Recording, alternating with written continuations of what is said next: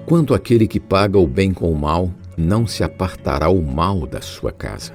Provérbios 17, 13. Ingratidão.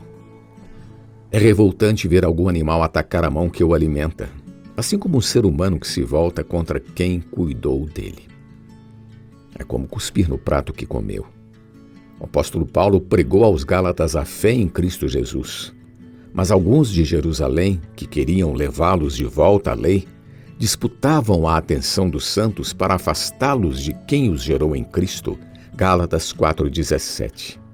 O próprio Jesus escolheu e cuidou com carinho os seus doze discípulos por aproximadamente três anos. Por fim, foi traído por Judas pelo preço de 30 moedas de prata. Isso é pagar o bem com o mal.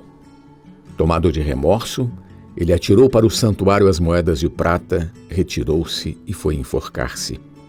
É triste constatar que alguns que são escolhidos pelo Senhor na vida da igreja onde recebem alimento, cuidado e educação na palavra, saem falando mal de quem os recebeu com amor e carinho.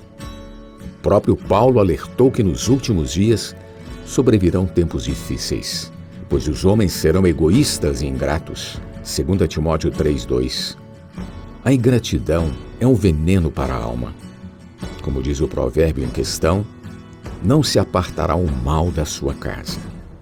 Graças a Deus que temos a sua vida, pois somos filhos do Altíssimo, que nos capacita a amar até os nossos inimigos, fazendo bem sem esperar alguma paga.